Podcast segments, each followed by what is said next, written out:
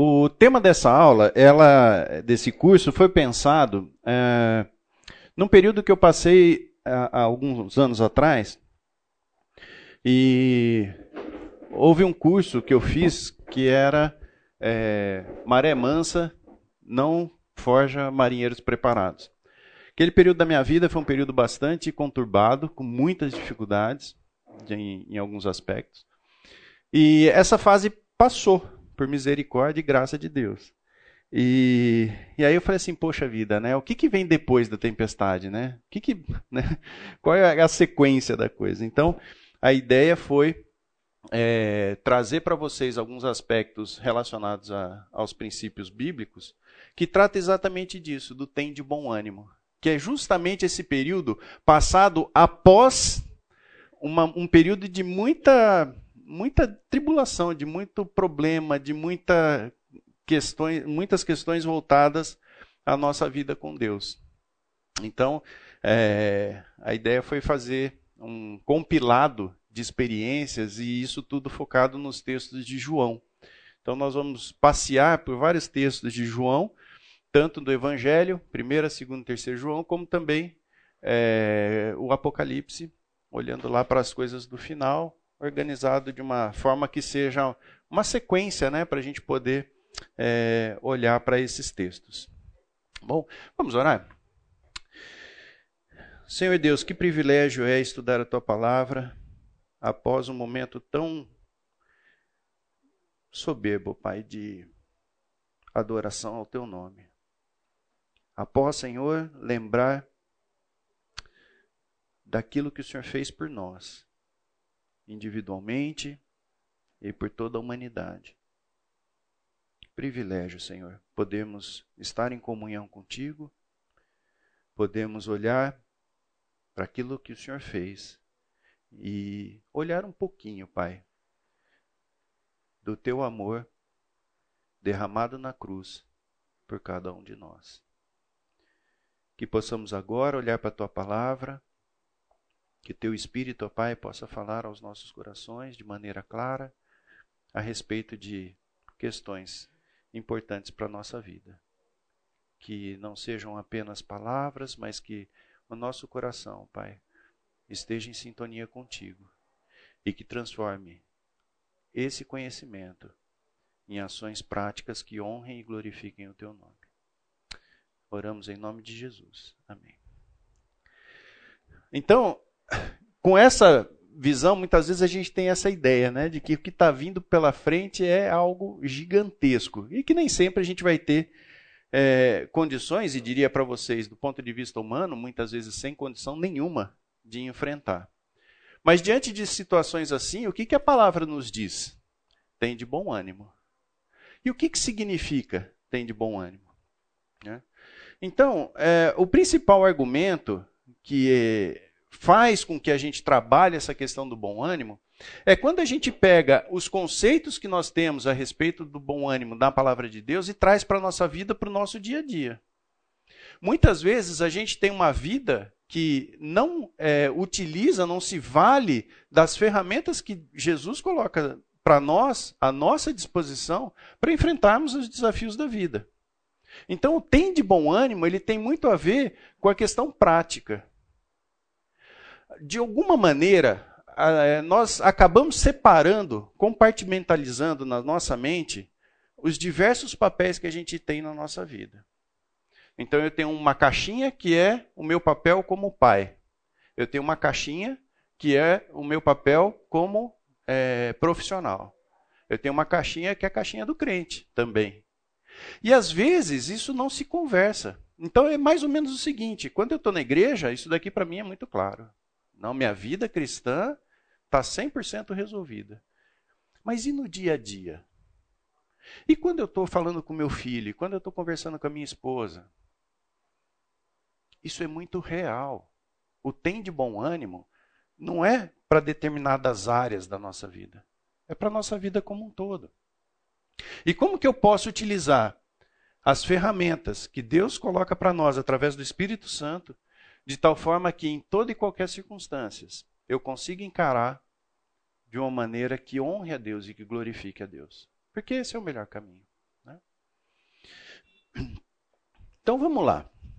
Quais são as situações da vida, do nosso dia a dia, que nos deixam desanimados? Se a gente vai falar de bom ânimo, quais são as situações da nossa vida em que o ânimo não está tão presente assim? Hoje em dia está muito fácil falar disso, né? Não é? Não sei vocês, mas eu tenho a impressão que as coisas estão ficando cada vez mais difíceis de lidar. É, é, é interessante porque a gente. Eu, eu já estou com 51, né? Então a gente já começa a ver algumas coisas e fala, hum, mas era diferente antes, né? Aquela história que meu pai fazia comigo, agora eu estou fazendo com meus filhos, né? E, e o mundo tem ficado mais complexo, pelo menos da minha perspectiva, que é curta, né? Só 50 anos. Mas é, pelo que a gente vê da história, pelo que a gente acompanha, as coisas têm ficado mais difíceis, até de entender. Um, um dos casos né, que, que é difícil de entender, por exemplo, o Facebook tem mais de 64 maneiras de você definir qual é seu gênero. Né? Então, quer dizer, é, é, minha época era homem, mulher e outros. Agora tem 54 maneiras. Né?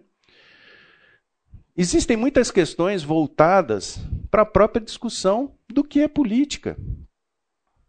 É, o, a gente tem hoje uma discussão muito é, forte, né, não só no Brasil, no mundo inteiro, a respeito de política. E são discussões complexas. Não é simples você falar de política no ambiente de hoje. As questões profissionais, né? Eu sempre falava assim para os meus filhos: ó, tem duas profissões que eu acho que nunca vão acabar: professor e vendedor. Está acabando. Hoje muita coisa se compra pela internet, você nem conversa mais com o vendedor. Professor tem aí algumas, alguns recursos que são colocados à disposição, inclusive inteligência artificial, que substitui o professor.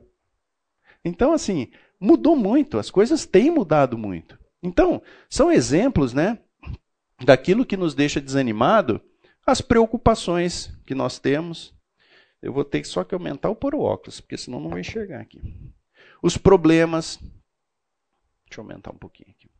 Os problemas, as ansiedades. Verdade ou não?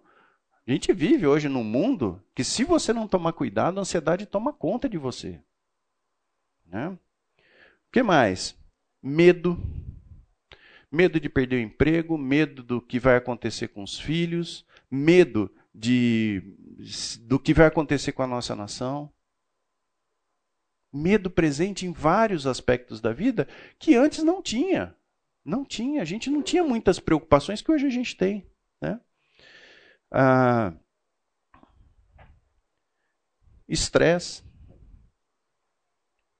É, excesso de atividade, muitas vezes. Né? A gente é engolido pelo excesso de atividades e às vezes até falta de atividade. Né? Dizem que ansiedade é excesso de futuro na vida da gente, né? Estresse é excesso de presente e depressão é excesso de passado. Mas é uma verdade. A gente tem que lidar com isso, né? O tempo todo. Bom, então, para que a gente possa começar a falar sobre isso, o que, que significa bom ânimo? Né? Quando a gente vai para o estudo da palavra, que está lá no texto, a palavra, ela é, é, é tarseu, não sei se essa é a pronúncia correta. E uma das traduções que é atribuída a essa palavra é ter muita coragem. Então, bom ânimo, às vezes a gente pode achar que é assim, ah, hoje eu estou meio desanimado, né? Vou dar uma, uma carga de ânimo. Não é isso. O ânimo aqui é ter muita coragem, muita coragem. E quando a gente olha para a realidade daquilo que a gente vive no dia a dia, em muitos aspectos a gente precisa ter muita coragem. Muita coragem para se posicionar, muita coragem para eh, trazer aquilo que é correto diante de um mundo caído. Então, não é o ânimo aqui, o tem de bom ânimo, não é simplesmente assim. Sabe aquele negócio do treinamento motivacional? Você vai num treinamento, você vai lá, oh, legal, pá, não sei o quê, sai de lá, acabou, né? Não é isso que a Bíblia fala. O tem de bom ânimo é tenha muita coragem. E ele aparece sete vezes na Bíblia. Se você quiser abrir o texto aí, é, eu agradeceria, até porque, para a gente poder dar uma dinâmica maior, se é, pega um, cada um pega um, um texto aí para a gente poder ler. Então vamos lá, Mateus 9, 2. Quem achou, pode ler, por favor. Jesus, vendo a fé dele, disse ao paralítico: Filho, tem bom ânimo, perdoados são os seus pecados. O que, que Jesus viu? O Jesus vendo a fé. Vamos para outro exemplo. Mateus 9, 22. Está logo aí na, na sequência, né? O que, que o texto diz? E Jesus, voltando-se e vendo-a, disse: Tem bom ânimo, filha. A tua fé te salvou. E desde aquele instante a mulher ficou sã. De novo, nós vemos associado tem de bom ânimo, ou seja, tenha muita coragem, associado com fé. O terceiro texto, Marcos 10, 48. Quem achou pode ler. Muitos o repreendiam para que se calasse, mas ele cada vez gritava mais: Filho de Davi, tem misericórdia de mim. Acho que pode continuar um pouquinho mais. Acho que 40 Falou Jesus e disse: Chamai-o. Chamaram então o cego, é, dizendo-lhe: Tem bom ânimo, levanta-te e ele te chama. Fé e bom ânimo. Percebe? Essa associação está diretamente ligada. É, e vamos ver um exemplo contrário, Mateus 14, 27. Mas Jesus imediatamente lhes disse: Coragem, não tenho medo. Se a gente continuar um pouquinho mais, desse texto é aquela passagem em que Jesus anda sobre as águas e Pedro fala assim: Ah, se, senhor, se é o Senhor mesmo, manda que eu vou até o Senhor. E aí ele começa a caminhar sobre as águas, e aí ele começa a olhar do lado, e o que, que acontece? Ele afunda. De novo, fé e bom ânimo. Porque essa palavra que foi traduzida por coragem é a mesma palavra do bom ânimo que está escrita lá em, nos outros textos. Tá? E Atos 23, 11.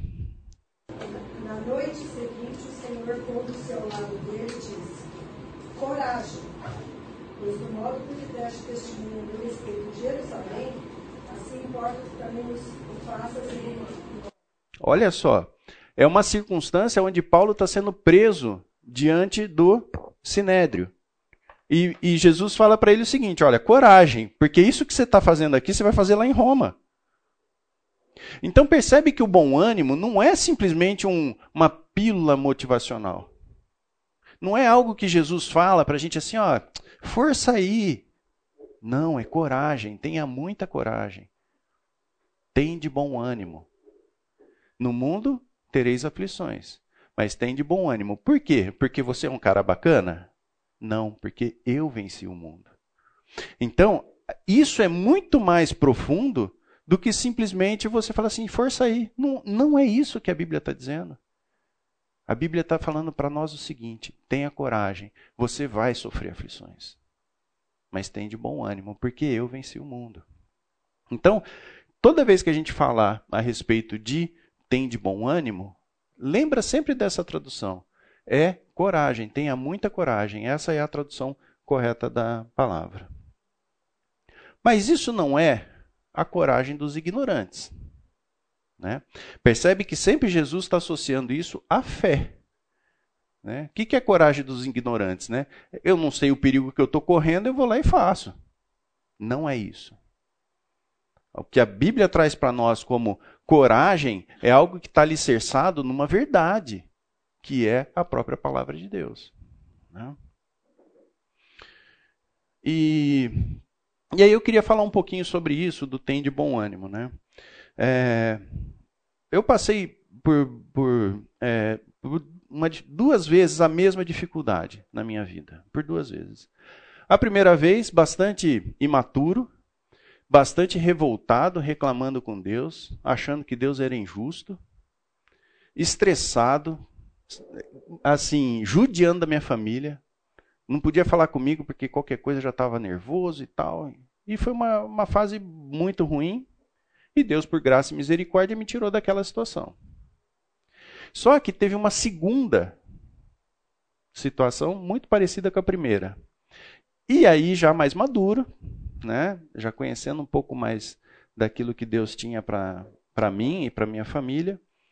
E nessa segunda fase, a mudança de visão de como eu deveria enfrentar aquela situação fez toda a diferença na minha família. Foi uma situação em que a gente pôde, a Débora, né, ela, ela no começo do, da, da prova, né, ela falou assim: Olha, nós vamos passar por isso, e muitas vezes a gente não vê os detalhes daquilo que Deus faz para nós. Então ela fez um pote e ela falou assim: Olha, isso daqui nós vamos abrir quando, quando tudo isso passar. E toda bênção que nós recebíamos, nós fazíamos um bilhetinho e colocávamos dentro, da, dentro do pote. Nós enchemos o pote. Várias vezes. Ia lá, ia pondo lá. E então, assim, o que, que, o que, que foi diferente nisso? É, nós pudemos passar por um período muito difícil, mas em que a família como um todo cresceu. Nós tivemos que abrir mão de muitas coisas. Mas eu posso dizer para vocês, esses quatro que estão aí na tela, eu não ouvi uma murmuração de nenhum deles. E tiveram que abrir mão de muita coisa. Mas não murmuraram. Por que, que isso acontece? Por mérito dos quatro? Não, por graça e misericórdia de Deus. Simplesmente porque nós nos propomos a falar aquilo que Deus fala. Então, por que, que eu acho que é importante falar sobre isso? Porque quando eu venho falar para vocês aqui de bom ânimo, não é algo que eu ouvi falar. Nós vivenciamos como família. E a diferença que tem quando você tem bom ânimo e você entende que aquilo é algo produzido por Deus e que vai te ajudar a crescer, isso faz toda a diferença. É muito interessante, porque a gente, quando está numa situação de aperto, qual é a primeira coisa que a gente quer? Sair de lá. Verdade não é? Né? Você está numa situação de aperto, você fala assim, poxa, tudo que eu quero é sair daqui. Mas muitas vezes é lá que você vai viver as experiências mais incríveis com Deus. Em particular, eu lembro de um dia que eu estava muito desanimado. E eu peguei, eu ajoelhei na, na sala de casa e, e comecei a, a pedir para Deus uma solução. Que momento precioso. Né? Então, assim, agora, como é que se vive essas experiências? Se Deus não proporciona para você momentos em momentos de aflição. Sabe, eu me preocupo muito com a educação de filhos hoje. Eu acho que é tão penoso quando um pai e uma mãe evitam todo o sofrimento do filho porque como é que ele vai aprender a lidar com isso se a gente não deixa ele passar por experiências que são importantes para formar o caráter dele? Tem de bom ânimo. Não é sair da situação, mas é enfrentar a situação com bom ânimo, olhando para aquilo que é a direção correta, que é a cruz de Cristo. Deus não está distraído, Deus não está em nenhum momento esquecendo de você. Ao contrário. Se Deus percebe que dentro de uma experiência ruim pode te deixar mais parecido com o caráter de Cristo, ele seria injusto se ele não te proporcionasse essa situação. Estar numa situação de sofrimento muitas vezes é misericórdia de Deus para te ensinar, para fazer de você uma pessoa mais próxima dele. Encarar situações difíceis nessa perspectiva faz toda a diferença. Toda a diferença. Então, muitas vezes, a gente esquece que o bom ânimo ele é fruto de uma comunhão com Deus, aonde você entende qual é o propósito. E até vou corrigir, acho que você muitas vezes não entende o propósito, principalmente quando você está lá no meio. Né? Uma vez eu estava conversando com um amigo que falava, ele fala assim, puxa vida, eu só queria que Deus é, eu só queria entender o que Deus está falando para mim, né? E eu falei para ele, falei, meu amigo, desculpa. O compromisso de Deus não é fazer você entender, é fazer você obedecer. Muitas vezes a gente não vai entender. Mas se você obedece, isso produz frutos na sua vida. Esse que é o grande, é, a grande bênção do que é, a gente pode desfrutar de Deus. E Tiago 1, 2, 8, se alguém puder abrir o texto, acho que vale a pena a gente. É um texto bastante conhecido, mas acho que vale a pena a gente ver que isso está alicerçado na palavra. Tiago 1, 2 a 8. Quem achou pode ler, por favor.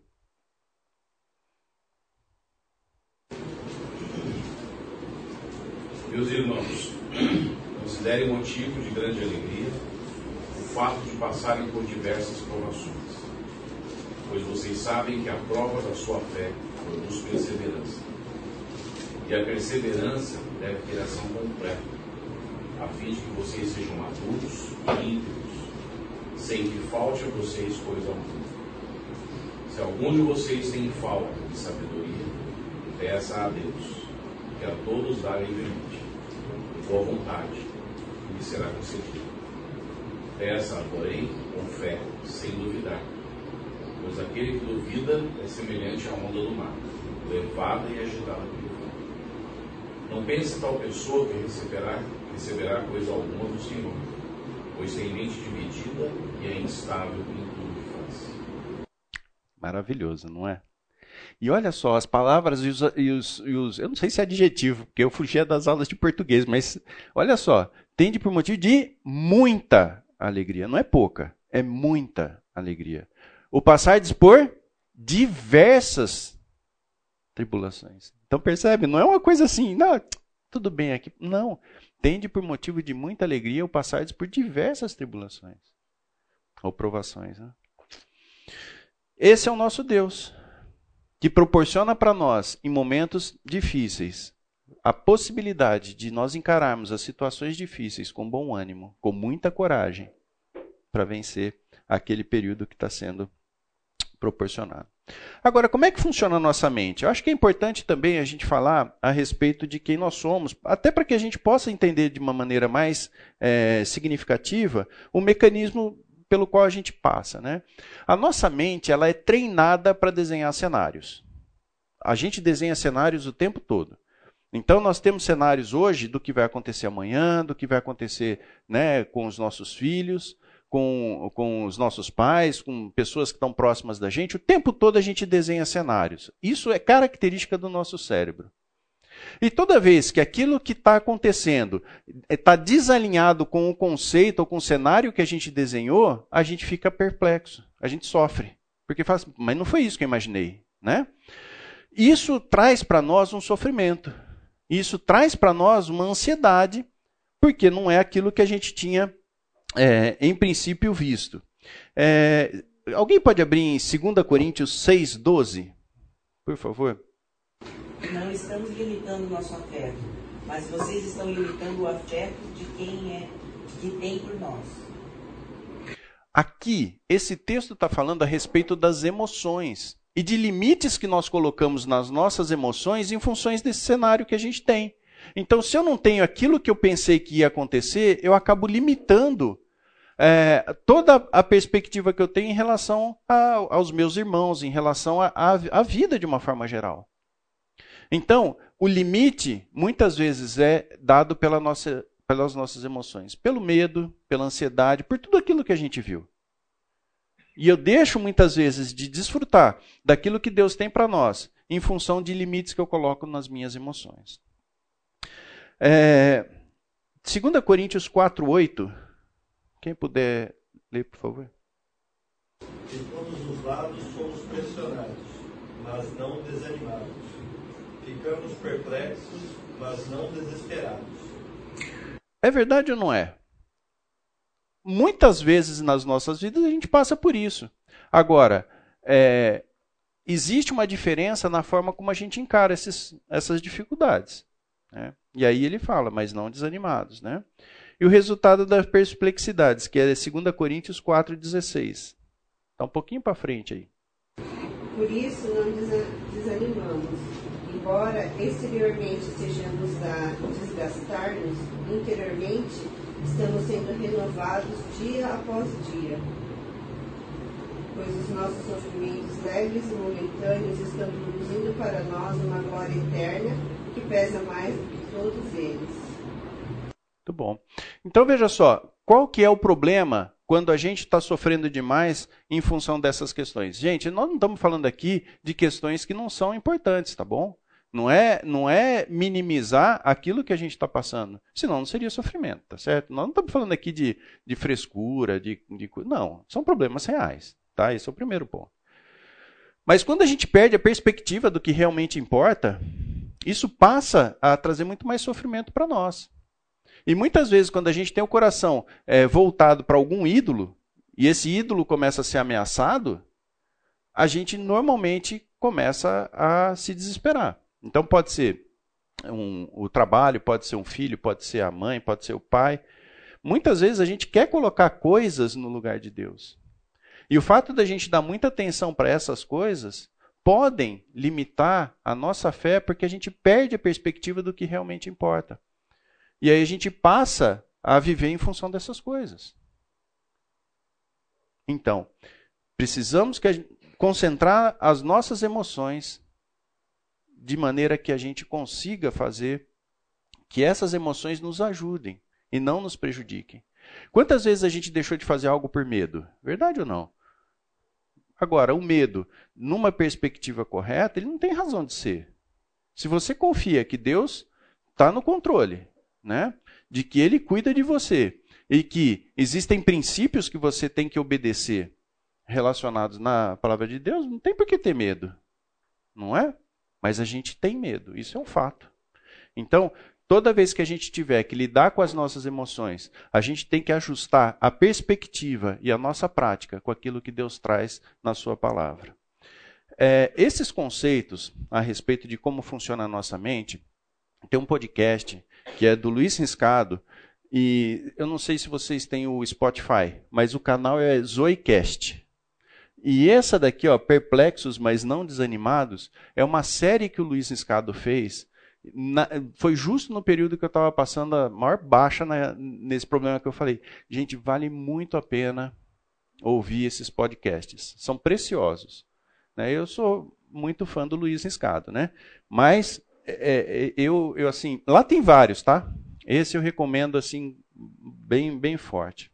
Na outra classe, né, Eduardo, eu falei da Escravo das Emoções e também é lá do, do Luiz Escado. Bom, para que a gente possa alinhar os nossos é, conceitos e tudo aquilo que a gente vai usar para esse estudo, eu queria é, trazer aqui para a nossa reflexão. Então, assim, ó, o primeiro princípio é, é. Os dois principais mandamentos são amar a Deus sobre todas as coisas e ao próximo como a ti mesmo, que está em Mateus 22, de 36 a 40. Tá certo? Segundo princípio, Jesus é o único caminho para a salvação. Esse princípio ele está em João 14, 6. Terceiro, Jesus quer forjar em nós o caráter de Cristo. Esse texto eu vou pedir para a gente abrir, tá?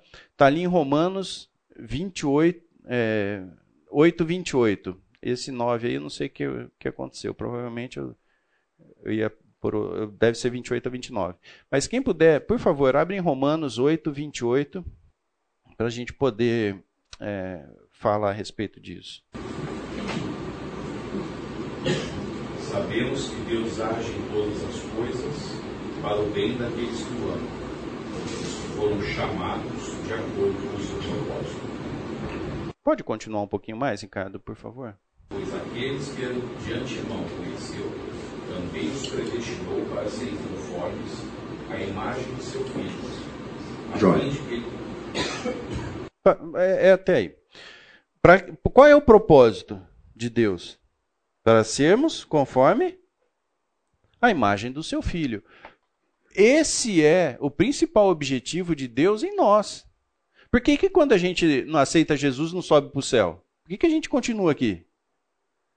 Porque nós temos um período de santificação em que Deus vai formar em nós o caráter de Cristo. Esse é o principal compromisso de Deus com a gente. Por isso que muitas vezes a gente está em determinadas situações preocupado se aquela, se aquele negócio vai dar certo, né? Se, se meu filho vai ser bem sucedido na, na, na faculdade e tal. Mas o compromisso de Deus é com relação à formação do caráter de Cristo em cada um de nós. Se para que isso aconteça, tudo precisa dar errado na sua vida, não tenha dúvida, ele vai fazer isso. Porque ele te ama. É muito difícil, às vezes, a gente desassociar essas coisas. A gente fala assim, não, Deus me ama, né? Isso daí é, é algo recorrente em algumas linhas, principalmente pentecostais, em que associa o sucesso com a bênção. Às vezes a maior bênção que Deus pode te dar é fazer dar tudo errado. Não é? Por quê? Porque o compromisso de Deus é forjar o caráter de Cristo nas nossas vidas. E isso não é pouco. E nem é fácil. Pegar uns tranqueiros que nem a gente para transformar no caráter de Cristo, você acha que isso vai ser tarefa fácil? Não vai. Não vai. Isso é maravilhoso. Porque percebe, aqui não depende de nada, é o teu relacionamento com Cristo. É isso que vai fazer o, o, o, caráter de Cristo, não é? Então, esse é um princípio que a gente vai se valer em relação a tudo que nós formos falar aqui é, nessa sala. Um outro conceito muito importante: o justo viverá por fé. Isso está lá em Abacuque tem também um texto no Novo Testamento, se eu não me engano, em Lucas, que fala a respeito disso. Por que, que esse conceito é importante? Vocês repararam que a gente sempre quer saber o que vai acontecer no futuro? Né? E, e, e é engraçado porque, se você pegar, por exemplo, a oração do Pai Nosso, o que, que tem na oração do Pai Nosso? O pão nosso de cada dia nos dai hoje. Mas a gente sempre quer saber o que vai acontecer amanhã. A gente sempre quer saber o que vai acontecer no final do dia hoje com a apuração das eleições, não é verdade? A gente sempre quer saber o que vai acontecer na segunda-feira. A gente sempre quer saber o que vai acontecer o mês que vem. Só que Deus, ele fala o seguinte: justo viverá por fé. E é interessante porque a fé, ela chega um momento que ela acaba, né? Por exemplo, se você está esperando um ônibus, né? Ali existe fé, não existe? Você tem fé que o ônibus vai passar ali, não é? Por outro lado, quando o ônibus chega, você precisa ter fé? Não, o ônibus está lá. Então o exercício da fé, ele dura até o momento em que Deus, em que Cristo voltar ou você for chamado lá para o céu. E aqui é o momento da gente exercer fé. Fé é quando você obedece, quando tudo parece indicar um outro caminho. Isso é fé. Agora, você fazer aquilo que convenientemente te agrada, qual é o valor disso? Então, a fé muitas vezes está associado àqueles cenários que a gente desenha e que você fala assim: olha, apesar de eu querer ir por aqui, por fé eu vou obedecer e vou caminhar por aqui. Isso é fé. E fé é, é, é hoje, gente, não é amanhã. Né?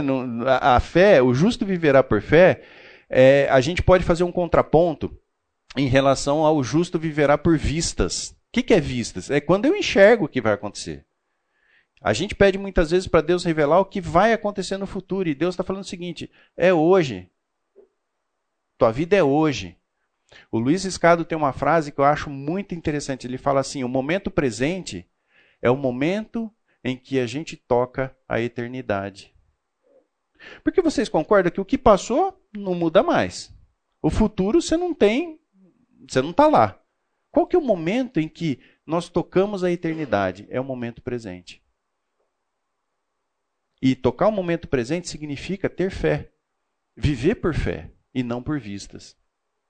E é interessante porque muitas vezes a gente quer saber qual é o futuro, né? o que a Bíblia não diz. Quando na verdade tem tanta coisa que a Bíblia diz para a gente aplicar hoje. Mas a gente quer saber o que a Bíblia não diz, né? Então, como é que vai ser lá e tal, né? Entender algumas questões que são bastante complexas, tá? Então, esse é um princípio que nós vamos nos valer aqui na aula. O justo viverá por fé. Se eu estou querendo saber o que vai acontecer no futuro, é, é, um princípio que a gente não vai adotar aqui no, no curso. É, estar contente é uma questão de aprendizado independente das circunstâncias. Alguém pode abrir o texto, por favor? Filipenses 4:11. É um texto bastante conhecido também, em que Paulo nos ensina essa verdade. Filipenses 4:11.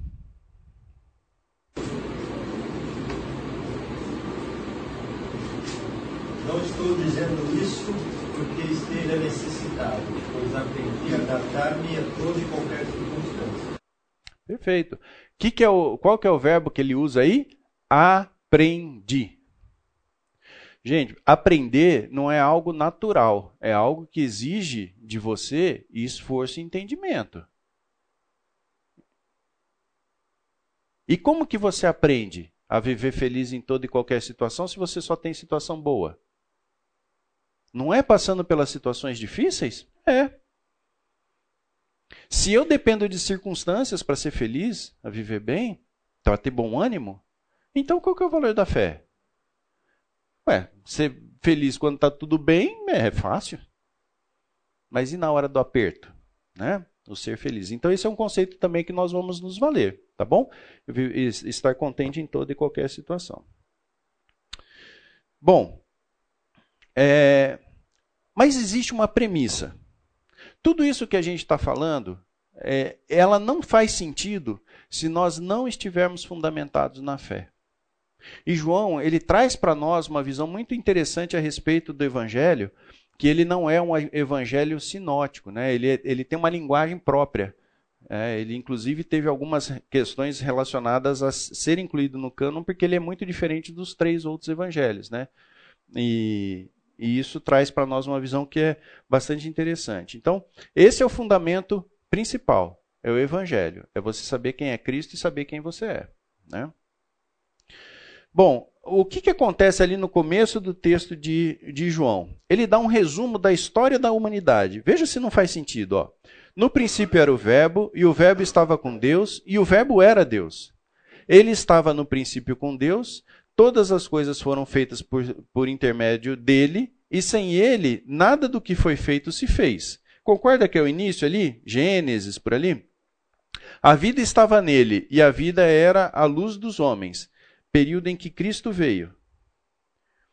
A luz resplandece nas trevas, e as trevas não prevalecerão, não prevaleceram contra ela. Que é o final, é a glória de Jesus. Então aqui está o resumo da humanidade, está aqui, nesses poucos textos que ele coloca para nós. O que, que aconteceu com a humanidade e o que vai acontecer? Está resumido aqui. E na sequência, ele traz um resumo do livro, que é João, de, João 1, de 6 a 14. Alguém pode abrir e ler, por favor? João 1, de 6 a 14. Surgiu um homem enviado por Deus chamado João. Ele veio como testemunha para testificar acerca da luz, a fim de que por meio dele todos os homens crescem. Ele próprio não era luz, mas veio como testemunha da luz. Estava chegando ao mundo a verdadeira luz, que ilumina todos os homens. Aquele que é a palavra estava no mundo, e o mundo foi feito por intermédio dele, mas o mundo não o reconheceu. Veio para o que era seu, mas os seus não o receberam. Contudo, aos que o receberam, aos que creram em seu nome, deu-lhes o direito de se tornarem filhos de Deus, os quais não nasceram por descendência natural, nem pela vontade da carne, nem pela vontade de algum homem mas nasceram de Deus. Aquele que é a palavra tornou-se carne e viveu entre nós. Vimos a sua glória, glória como do unigênito, vindo do Pai, cheio de graça e de verdade. Então, esse daí é o resumo do livro. A, a, sequência, inclusive, com que João trata dos assuntos é exatamente essa mesma sequência. Então, começa lá com João Batista, depois ele descreve a vinda de Jesus ao mundo, a rejeição. Então, aqui a vinda de Jesus ao mundo muitas vezes é retratada nos próprios milagres, né, que são relatados no livro.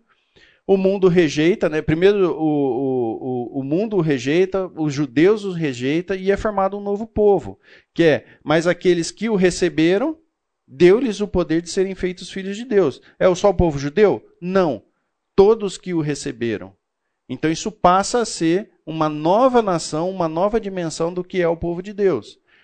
É, e aí existe o princípio para pertencer a esse povo, que é aceitar a Jesus Cristo como seu Senhor e Salvador. Fala a respeito do ministério de Jesus e do cumprimento das promessas. E termina com o quê? A glória de Jesus e a glória de Deus Pai, que é, que é a crucificação e a ressurreição e a subida de Jesus aos céus. Né? Então, esse é, um, é, é, interessante porque João começa com um resumo. Fala assim: ó, você quer saber o que nós vamos tratar aqui no livro? Está aqui, ó. Está aqui o resumo. E é interessante porque quando você pega a partir do versículo é, 15, parece que houve uma mudança assim radical. Fala assim: nossa, parece nem, nem que é o mesmo livro.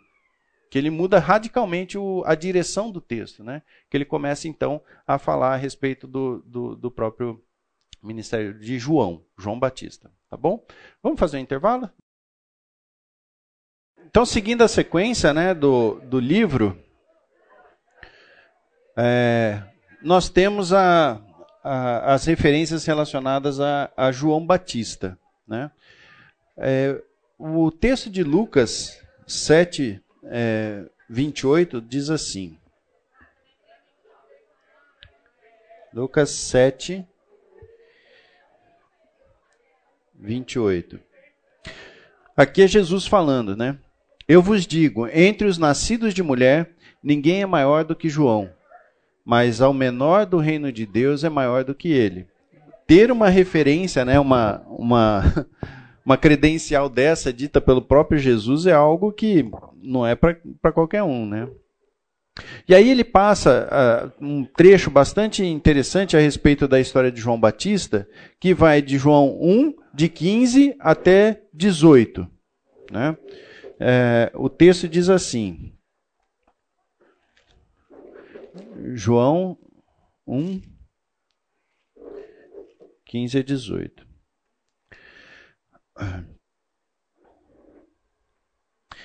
João testemunha a respeito dele e exclama: Este é o que de quem eu disse: O que vem depois de mim tem contudo a primazia, porquanto já existia antes de mim. Porque todos nós temos recebido da plenitude e graça sobre graça, porque a lei foi dada por intermédio de Moisés.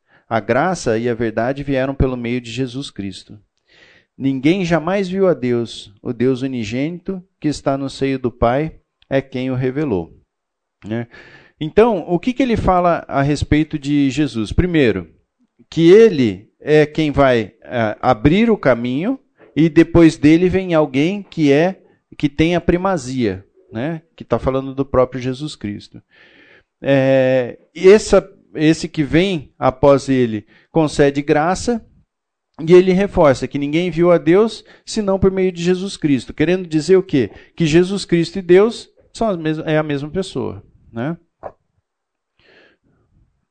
Bom, qual que é a mensagem que João Batista traz no seu ministério? A mensagem é arrependei-vos. Se a gente olhar lá em Mateus, Mateus 3, de 1 a, 6, de 1 a 3, é, é dita a, a mensagem de João Batista. Né? Mateus 3, de 1 a 3. Naqueles dias apareceu João Batista pregando no deserto da Judéia e dizia: Arrependei-vos, porque está próximo o reino dos céus. É, porque este é o referido por intermédio do profeta Isaías. Vós que clama no deserto, preparai o caminho do Senhor, endireitar as suas veredas. O, o que é interessante a gente perceber nessa questão do arrependei-vos é que muitas vezes a, a, a, tradução não traz aquilo que de fato o texto é, tem de, de ensinamento para nós. Né? A palavra ela é traduzida por metanoia. Metanoia é a mudança de mente. O arrependei-vos não é simplesmente falar assim, puxa vida, né? Tomei consciência de que fiz algo errado. Não é isso. A palavra quer dizer o seguinte: mude a sua mente. É um novo modo de pensar. Só para usar uma palavra da moda, né? Você tem que mudar a sua cosmovisão. A forma como você enxerga o mundo. Né? Isso tem a ver com os nossos paradigmas. Aliás, o nosso cérebro funciona em, em, em, com paradigmas. E isso é importante, porque o cérebro ele é preparado para economizar energia. Então, uma vez que você tem uma forma de fazer algo, o cérebro registra aquilo e você passa a fazer sempre daquela mesma maneira. É daí que surge o paradigma. Exemplo: eu não sei como que você começa a tomar banho, mas eu garanto uma coisa para você: é sempre pela mesma parte do corpo. Verdade ou não é? Eu, varia, né? Cada um tem a sua forma aqui. Mas você sempre começa a tomar banho pelo mesmo jeito. Por quê? Teu cérebro, por alguma razão, fala assim: ah, esse é o jeito melhor de tomar banho. E você começa sempre pelo mesmo jeito. Você quer ver outro exemplo? Quantos de nós, isso acontece mais com os homens, é verdade. Não sei também por quê. Mas que você está indo para a igreja e quando você vê, você está no meio do caminho para o trabalho. Por que, que isso acontece? Porque o teu cérebro fala assim, não, esse é o caminho que você está mais acostumado. E muitas vezes você se pega no meio do caminho, né, é, indo para o trabalho, quando você devia estar indo para a igreja. Então, essa é a forma como Deus criou o nosso cérebro. E isso, muitas vezes, traz para nós muitas dificuldades, porque a gente cria algumas verdades que não são verdades absolutas. Só o poder do Espírito Santo é que é capaz de mudar o nosso paradigma em relação a Deus. Então, quando a mensagem de João Batista, ele traz essa mensagem falando o seguinte: olha, vocês precisam mudar o paradigma que vocês têm em relação a Deus, que era fundamentado na lei de Moisés. E isso precisaria ser transformado para uma nova maneira de pensar. Né? Então, esse arrependei-vos que é, João Batista traz tem a ver com a mudança de mente com uma nova perspectiva de entender o que, o que é o mundo. E isso precisa acontecer com a gente também. A gente não pode deixar de lado que nós somos seres caídos, transformados pela verdade de Cristo. Mas nós somos seres caídos. Nós somos pecadores. E a própria Bíblia diz isso. Mas com uma nova visão, com outro jeito de pensar. É daí que surge a teimosia. Né? O meu sogro ele diz o seguinte: que o alemão não é teimoso. Teimoso é quem teima com o alemão. é mais ou menos por aí que a gente pensa, né? Teimoso não é quem. Não é, eu não sou teimoso, que teimoso é quem teima comigo, não é? Daí é que surge a renovação da mente. É uma nova forma de pensar, é uma nova forma de encarar a vida. Né? Essa é a mensagem que João Batista traz. É, em Deuteronômio. De... Vocês sabem qual livro que eu estou falando. Deuteronômio. 18,15. Olha só como é que está lá o texto, né? Vamos dar uma olhada lá. Quem achou pode ler também. Eu vou tentar achar aqui. Deuteronômio 18,15. Alguém achou? O Senhor, o seu Deus, levantará do meio de seus próprios irmãos um profeta como eu, ouçam. Aqui está sendo predito a vinda de João Batista. Aqui está sendo predita a vinda de João Batista, lá no passado. Né? É, Isaías 43. Isaías 43. Quem achou também pode ler. Vós no que no deserto, preparai o caminho do Senhor, endireitai o erro e vereda a nossa Deus. Voz do que clama no deserto. Onde João Batista estava? No deserto. Certo? Falando a respeito de Cristo.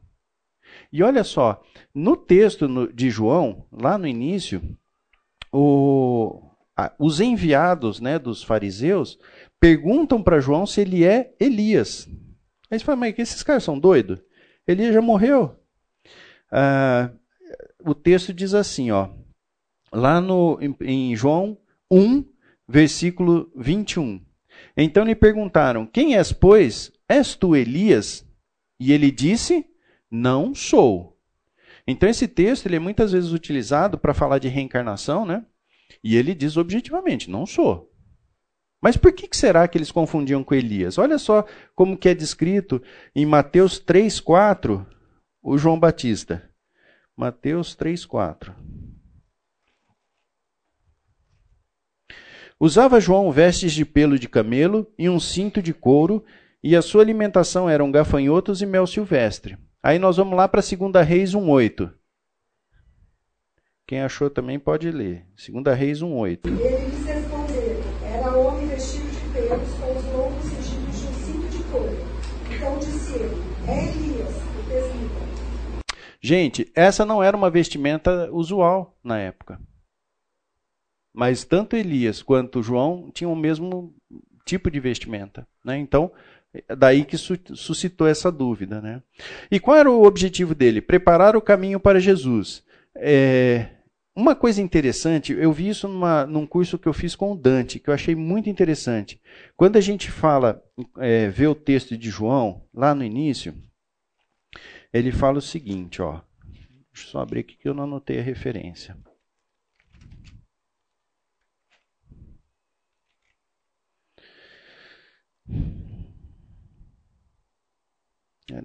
Cadê, cadê, cadê, cadê? Ali no João 1, 35, 36, vamos pegar o 35. Ó.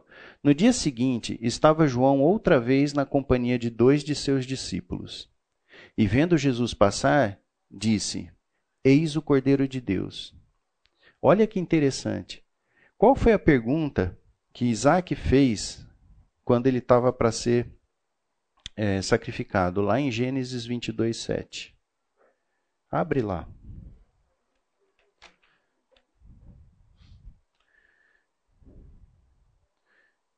Quando Isaac disse a Abraão, seu pai: Meu pai, respondeu Abraão: Eis-me aqui. Eis-me aqui, meu filho. Perguntou-lhe Isaac: Eis o fogo e a lenha, mas onde está o cordeiro para o holocausto? E João responde: Eis o cordeiro de Deus, que tira o pecado do mundo. Interessante isso, né? A pergunta que Isaac fez lá atrás foi respondida na época de Cristo. Eis o Cordeiro de Deus que tira o pecado do mundo. É, batismo de Jesus.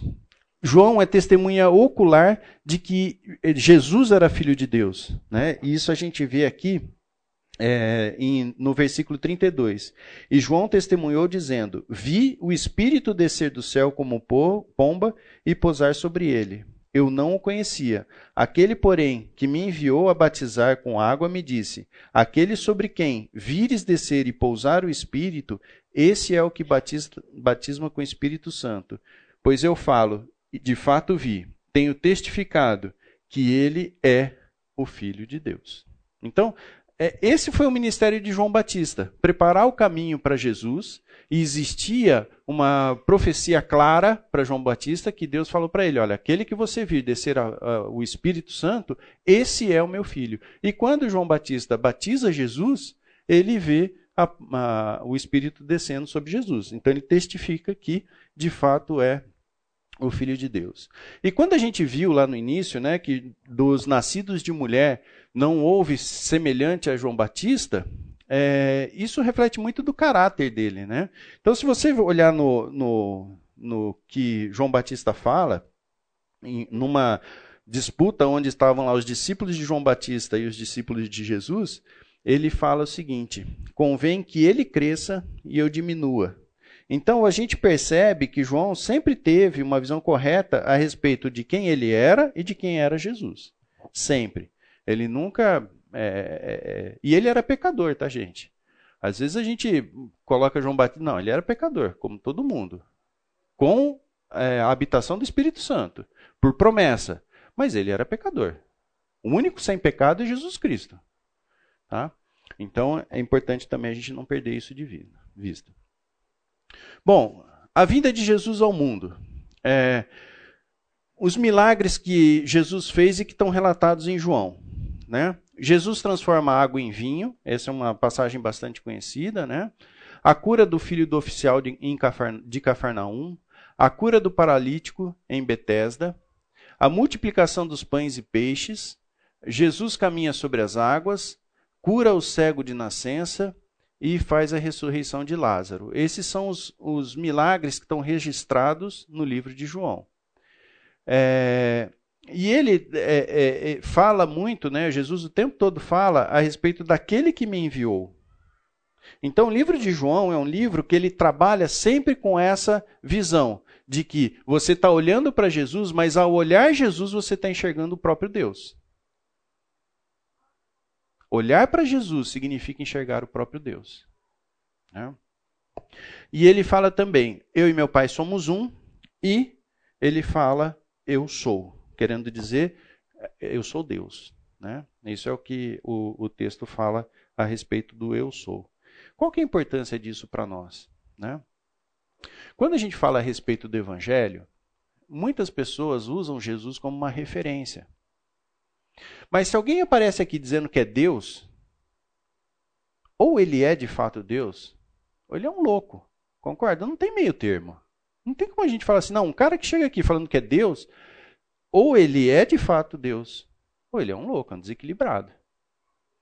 Então, muitas vezes, quando vocês ouvem, né, falando assim, não, Jesus é uma referência, Jesus é um exemplo, não tem meio termo. Ou de fato ele era Deus, ou ele era alguém que não era digno de nenhum crédito. E a gente sabe qual é a verdade revelada através do Espírito Santo. Né?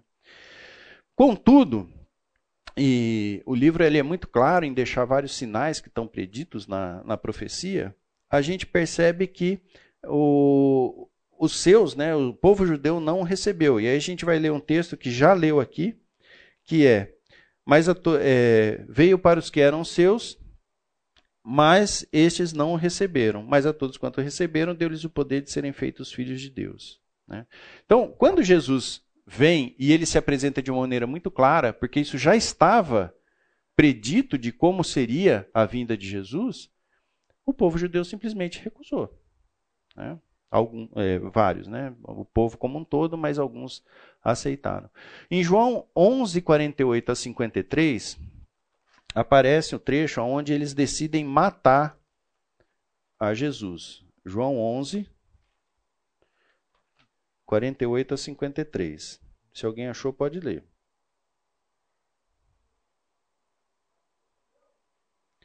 João 11, 48 a 53. Se o deixarmos, todos crerão nele. Então os romanos virão e tirarão tanto o nosso lugar como a nossa nação. Então um deles, chamado Caifás, que naquele ano era o sumo sacerdote, tomou a palavra e disse: Nada sabeis, nada percebeis que vos é melhor que honra o homem pelo corpo e que não pereça toda a nação. Ele não disse isso de si mesmo, mas sendo sumo sacerdote daquele ano, profetizou que Jesus morreria pela nação judaica, e não somente por aquela nação, mas também pelos filhos de Deus que estão espalhados para reuni-los no povo. E daquele dia em diante resolveram tirar-lhe a vida. É interessante a gente ver nesse texto, é porque eles falam assim, ó, é, nós decidimos matar Jesus. E é, várias vezes, a gente vai, vai ver um pouquinho sobre isso, é, Jesus fala assim, não é chegada a minha hora. Isso tem um significado para nós. Né? Então, primeiro, o povo judeu não recebeu. Segundo, decidiram matar Jesus. Então, se a gente for percorrer para esses textos aqui, ó, João 3,16. Diz assim: Porque Deus amou o mundo de tal maneira que deu seu Filho unigênito, para que todo o que nele crê não pereça, mas tenha vida eterna. Esse é um texto muito conhecido no meio evangélico, né, para nós que já estamos na, na igreja há algum tempo. E que muitas vezes a gente acaba não dando a esse texto a importância devida. Esse daqui é o Evangelho. É o fundamento de tudo que a gente está falando aqui. Se nós não entendermos o que esse texto está falando, simplesmente tudo aquilo que é dito no contexto da igreja não faz o menor sentido. E muitas vezes a gente perde a perspectiva do que significa isso. Quando a gente entende o que é ter um filho, talvez a gente consiga é, desenvolver um pouquinho do que significa Deus dar o filho dele por nós. Eu acho que a vida ganha um colorido muito especial quando você entende o que é ser pai, você entende o que é ter um filho e o que significa dar seu filho em favor de um bando de tranqueira que nem a gente. Muda. E o nosso maior compromisso nessa vida é fazer com que esse mundo que está aí fora entenda o que está aqui. Esse é o principal texto. E muitas vezes a gente vive, passa anos e anos, sem falar a respeito dessa verdade. A gente passa por diversos lugares, conhece muitas pessoas, e essa mensagem não é propagada da forma como Deus, como Cristo, deixou para nós e de pregar o Evangelho. E, sabe, quando eu estava é, formulando o curso, eu fiquei tentado a falar assim: poxa, o Evangelho lá está falando com crente. Será? Será que todos aqui de fato entendem o que significa o Evangelho? Porque muitas vezes a gente frequenta igreja, passa anos aqui dentro, sem conhecer a Cristo. Isso é relatado na Bíblia. Eu nunca vos conheci. Então, entendi que era importante a gente gastar um tempo olhando esses textos para que a gente tenha contato com essa verdade. Muitos de nós se converteram há vários anos. Né? E eu penso que estar em contato com o Evangelho, né, estar em contato com aquilo que é a principal mensagem da, da Bíblia, é fundamental para que a gente tire a poeira, sabe assim? Relembra, traz na memória aquilo que nos dá esperança. Né? Porque Deus amou o mundo de tal maneira que deu seu Filho unigênito, para que todo que nele crê não pereça, mas tenha vida eterna. Glória a Deus por isso, né? E começar essa aula com uma ceia foi fantástico. é, João 2,4. João 2,4, olha só. Aqui é na, no contexto né, do milagre de transformar água em vinho, e ele diz assim para Maria, né? Mas Jesus lhe disse: Mulher, que tenho eu contigo, ainda não é chegada a minha hora. Aí você fala assim, pô, meio mal educado aqui, né? a relação de Jesus com Maria, a gente tem poucos relatos a respeito disso, né? Mas ela sabia quem era Jesus, né? Desde o seu, do seu nascimento. João 7,30. Olha só o que o texto diz em João 7,30. Então procuravam prendê-lo, mas ninguém lhe pôs a mão, porque ainda não era chegada a sua hora. João 8:20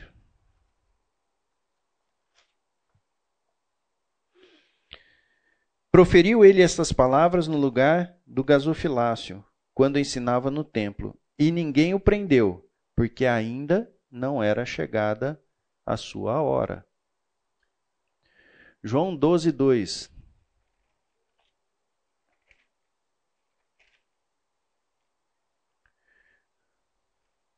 João 12, 2. Deixa eu só ver se eu não estou.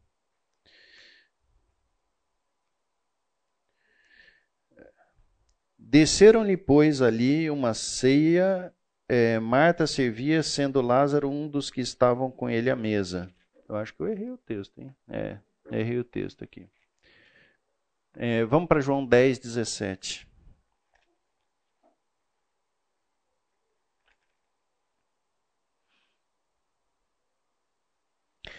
Por isso o Pai me ama, porque eu dou a minha vida para a reassumir. Tem outra versão que alguém pode ler, por favor? João 10, 17.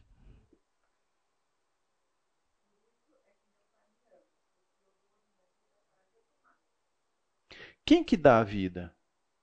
É o próprio Jesus. Ninguém tira.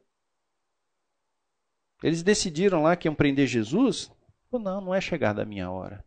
Isso para nós tem que traduzir o controle absoluto de Deus e de Jesus em relação ao que aconteceu com Jesus. Enquanto não chegou a hora, Jesus não, não foi preso. Apesar deles terem decidido muito tempo antes prender a Jesus. Mas ele falava: não chegou minha hora. É, João 14, 6.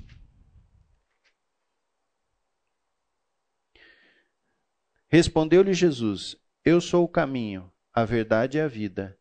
Ninguém vem ao Pai senão por mim.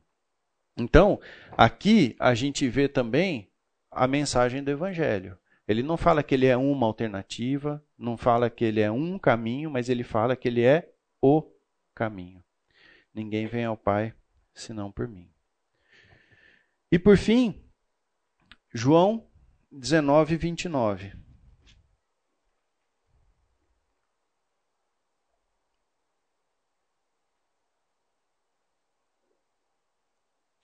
Dezenove, vinte e nove, é isso mesmo? 14, 6. Estava ali um vaso cheio de vinagre, embebedaram no, o vinagre numa esponja e fizeram e, é, e fixando-se a um caniço de isopo, lhe chegaram à boca. Quando, pois, Jesus tomou o vinagre, disse: Está consumado. Eu só queria é, pegar um texto anterior em que ele fala: É chegada a minha hora. Que está.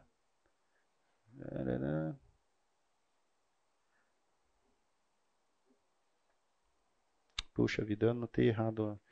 Mas tem um texto aqui, depois eu trago na próxima aula, mas em que ele fala assim: é chegada a minha hora. E daí começa sempre a, a, o processo de Jesus ser preso, de ser julgado e que culmina com a, é, com a crucificação. Então, o que, que nós podemos é, depreender do que está colocado aqui para nós? Quem que é o grande autor da morte de Jesus? É Ele mesmo. Ele entregou a, a vida dele por nós. E não foi algo que aconteceu por acaso ou algo que deveria ter sido. É, fugiu né, do controle de, de, do próprio Jesus. E, e eu queria, nesse momento, pedir para vocês que a gente pudesse baixar as nossas cabeças. E eu não sei qual é a condição que você tem hoje, e eu não sei também se hoje talvez seja o dia em que você entendeu essa palavra do Evangelho. Então vamos baixar as nossas cabeças e é, queria orar também por isso. Senhor Deus, muito obrigado, Pai, porque podemos ter o Teu Evangelho de uma forma tão simples e tão clara. Quero te pedir, ó Pai, por alguma pessoa que eventualmente tenha entendido a Tua palavra e que possa, Pai, estar entendendo o que é o Evangelho nesse momento, Pai. Nos colocamos à disposição da tua obra para que possamos ajudar as pessoas a caminhar e progredir na fé. Dê a cada um de nós, Pai, a certeza da salvação, que ocorre única e exclusivamente pela obra de Cristo feita na cruz. Pedimos isso, Senhor, em nome de Jesus. Amém. Caso esse seja o seu, a sua posição, eu estou à disposição para falar a respeito mais do Evangelho e tenho certeza que muitos irmãos aqui também têm essa mesma condição, tá bom? Mas eu estou à disposição de quem eventualmente tenha entendido o Evangelho nesse momento. Bom, mas não foi só a morte, né? Nós tivemos também a ressurreição de Cristo, que está descrito em João 2, de 19 a 21. João 2, 19 a 21. Pois todo aquele que pratica o mal aborrece a luz e não chega é, e não se achega para a luz, a fim de não serem arguidas as suas obras. Quem pratica a verdade aproxima-se da luz, a fim de que as suas obras sejam manifestas, porque é, por, por feitas em Deus. Também errei o, o contexto aqui, gente. Peço desculpas aí. E João 20, de 1 a 10. João 20, de 1 a 10. No primeiro dia da semana, Maria Madalena foi ao sepulcro de madrugada, sendo ainda escuro, e viu que a pedra estava revolvida. Então correu e foi ter com Simão Pedro e com o outro discípulo a quem Jesus amava. E disse-lhes: Tiraram, tiraram do sepulcro o Senhor, e não sabemos aonde o puseram. Saiu, pois, Pedro eh, e o outro discípulo e foram ao sepulcro. Ambos corriam juntos, mas o outro discípulo correu mais depressa do que Pedro e chegou primeiro ao sepulcro. E abaixando-se, viu é, os lençóis de linho, todavia não entrou. Então Simão Pedro, seguindo-o, chegou e entrou no sepulcro. ele também viu os lençóis e o lenço que estivera sobre a cabeça de Jesus, e que não estava com os lençóis, mas deixando no lugar à parte. Deixado no lugar à parte. Então entrou também o outro discípulo, que chegara primeiro ao sepulcro, e viu e creu, pois ainda não tinham compreendido a Escritura, que era necessário ressuscitar ele dentre os mortos, e voltaram os discípulos outra vez para casa. Então essa descrição ela é muito detalhada e é interessante porque João não se refere a ele mesmo como João, né? Ele se refere como discípulo que era amado por Jesus. O tempo todo na, nesse, no livro ele fala a respeito disso, né? Chegaram lá e o corpo não estava lá. Ele tinha sido ressurreto, né? E aí nós temos o relato da, da, do final, né? Que está em João 16, de 7 a 15.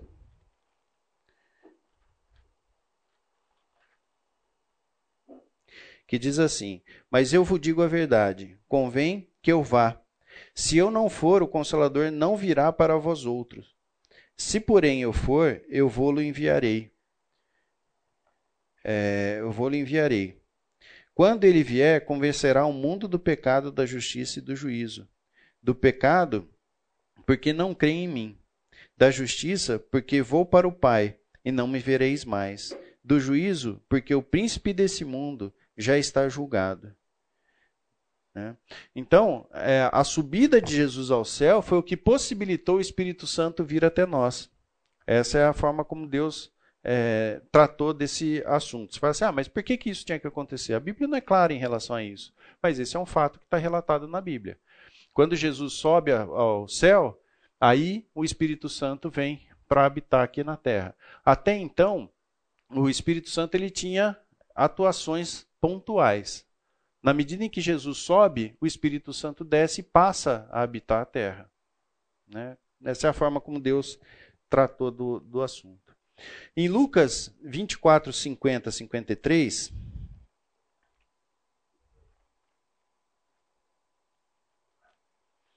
Tem a descrição de como foi a ascensão de Jesus. Né?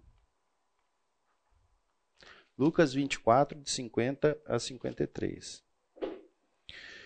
Então os levou para Betânia e, erguendo as mãos, os abençoou. Aconteceu que, enquanto os abençoava, ia se retirando deles, sendo elevado para o céu. Então eles, adorando-o, voltaram para Jerusalém, tomando de, tomado de grande júbilo, e estavam sempre no templo louvando a Deus. Né? Então é a forma como é descrita na Bíblia em relação à, à subida de Jesus. Bom, o que, que isso implica para nós, né? O que, que o Evangelho fala para nós? Qual é a implicação que isso tem na nossa vida e principalmente com relação ao nosso tema? Falar do Evangelho é falar de vidas transformadas, é a mudança de mente necessária para que a gente entenda aquilo que a Bíblia traz para nós como uma verdade. Se nós não entendemos o Evangelho, se a gente tem dificuldade de aceitar aquilo que Jesus fez, o que tem daí para frente é é conhecimento humano, né? Porque o que vai de fato fazer a mudança na nossa vida é o próprio Espírito Santo. Então, a, tudo, tudo aquilo que a gente vai falar daqui para frente, ele tem que passar por esse filtro. Se a gente não consegue entender o que é o Evangelho, o que for falado daqui para frente não vai fazer o menor sentido para nós. Né? Então a gente precisa estar tá atento em relação a isso. Né? E é, são vidas transformadas. João 1, 2, 12. Mas a todos quanto o receberam, deu-lhes o poder de serem feitos filhos de Deus, a saber, aos que creem no seu nome. É, uma das coisas que a gente ouve muito aí no, no mundo, né, é que Deus é amor, não é?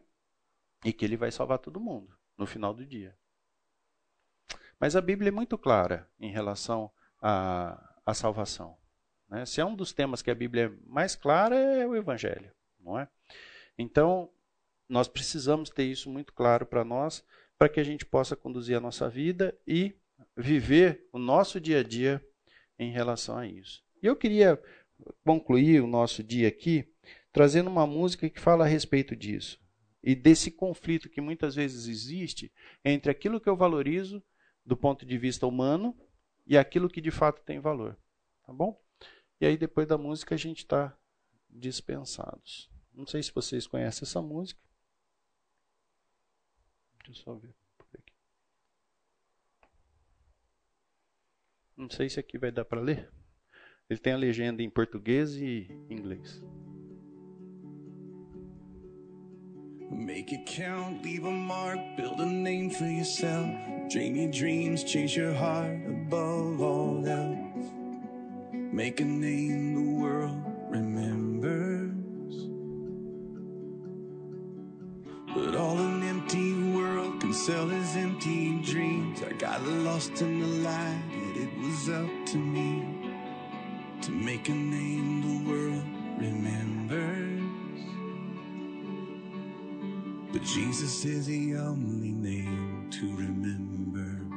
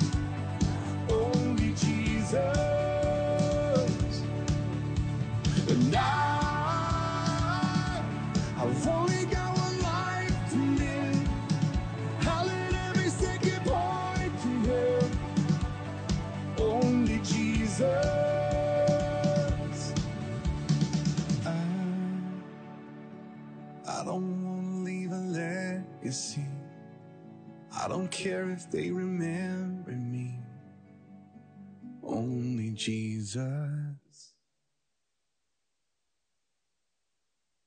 Que essa possa ser a nossa postura, né, diante da vida, only somente Jesus. Vamos orar para encerrar esse esse período. Senhor Deus, muito obrigado, Pai, pela tua palavra, obrigado pela oportunidade de estarmos reunidos em volta dela, falando, Pai, daquilo que a tua palavra como um todo aponta, que é o teu evangelho, Pai. Para que tenhamos bom ânimo, Senhor, sabemos que isso é o conceito fundamental. Te agradecemos porque é um conceito simples, Pai. Te agradecemos porque é um conceito verdadeiro e é o único, ó Pai, capaz de transformar as nossas vidas, capaz de ajustar a nossa perspectiva em relação a todas as áreas da nossa vida, Que o Senhor use de misericórdia, Pai, com cada um de nós. E que possamos entender que a única é, verdade, que a única, Pai, missão da nossa vida é te adorar em espírito e em verdade. Concede-nos, Senhor, a graça de levar o teu evangelho a outras pessoas. Concede-nos, Senhor, a graça de desenvolvermos um relacionamento genuíno contigo, Pai. Abençoe a cada um aqui presente, Pai, e que possamos te glorificar em espírito e em verdade.